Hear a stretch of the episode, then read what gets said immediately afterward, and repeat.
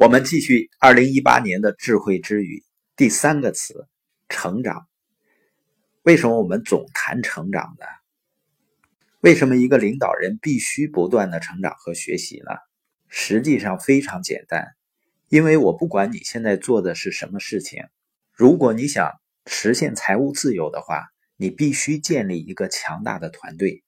那你怎么才能建立起一个强大的团队呢？你的成长。决定了你是谁，你是谁决定你吸引哪些人，你吸引哪些人呢？决定你的团队的成功。这就是为什么你必须不断成长的原因，而这也是吸引正在成长的人的唯一的方法。所以，你要使你的生意或者组织成长，你必须保持好学和虚心，而且呢，把成长放在第一位。经常会有人跟我说呢，他已经忙得没时间学习了。那我认为呢，他会一直忙下去。我们说，实现财务自由的根本就是成长。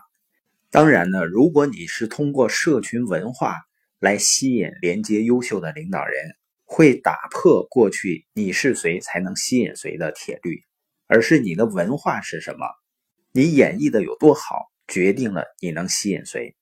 我们这次去呼和浩特呢，有个海平同学。他为我们今天用社群来吸引和连接人才的概念呢，感到非常兴奋，因为他以前呢在网络营销行业折腾了 N 多年。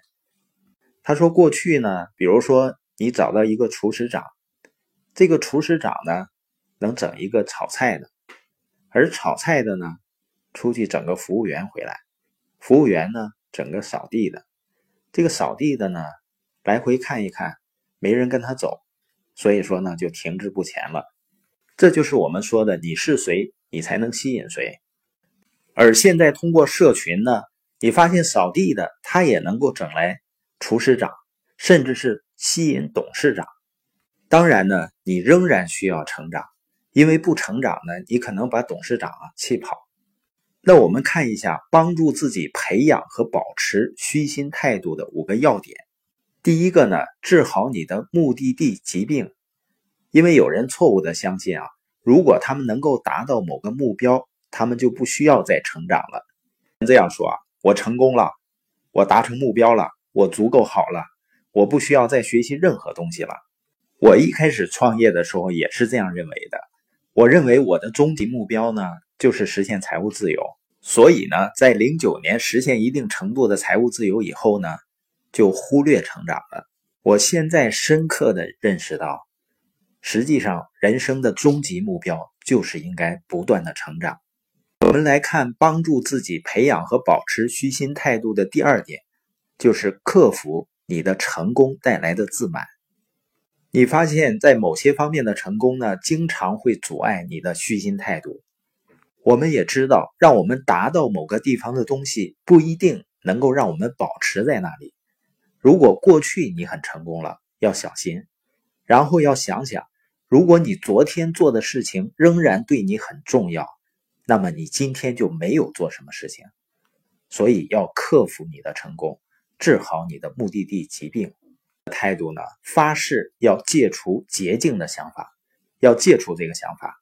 成功呢，并不会像你想象的那么快，也不会很轻易的到来。如果很轻易的话，真的是每个人都能成功了。当然，成功最难的不是成功需要我们做的事情，而是需要做出的改变，尤其是一个人理念思维的改变。但你会发现呢，很多人是根本不愿意改变的。成功的人和不成功的人的唯一区别，就是成功的人愿意做不成功的人不愿意做的事儿。太多的人呢，企图用微波炉来煮熟成功，所以这个社会上有那么多所谓昙花一现的领导人，他们根本一文不值。我们不要快速的昙花一现的成功，我们会关注人们的成长，而成长是没有捷径的。第四个虚心的态度呢，就是要甩掉你的骄傲。虚心态度要求我们承认我们并不知道一切。我发现你不可以同时骄傲和虚心。看到一个人充满骄傲的时候，你就知道他开始摔跟头了。因为人一旦骄傲起来，他就开始变得愚蠢了。第五个虚心的态度呢，就是不要为相同的错误付出两次代价。犯错误本身并没有问题，但是不要为同一个错误付出多次代价。美国前总统罗斯福说：“啊，不犯错误的人不会有进步，这是对的。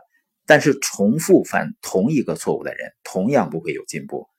不要重复的犯同一个错误，可以犯很多错误，你要从中学习，从中成长。”有一家著名的种子公司的一句广告语呢，非常有意思。如果你不喜欢你正在收割的庄稼，检查你播下的种子。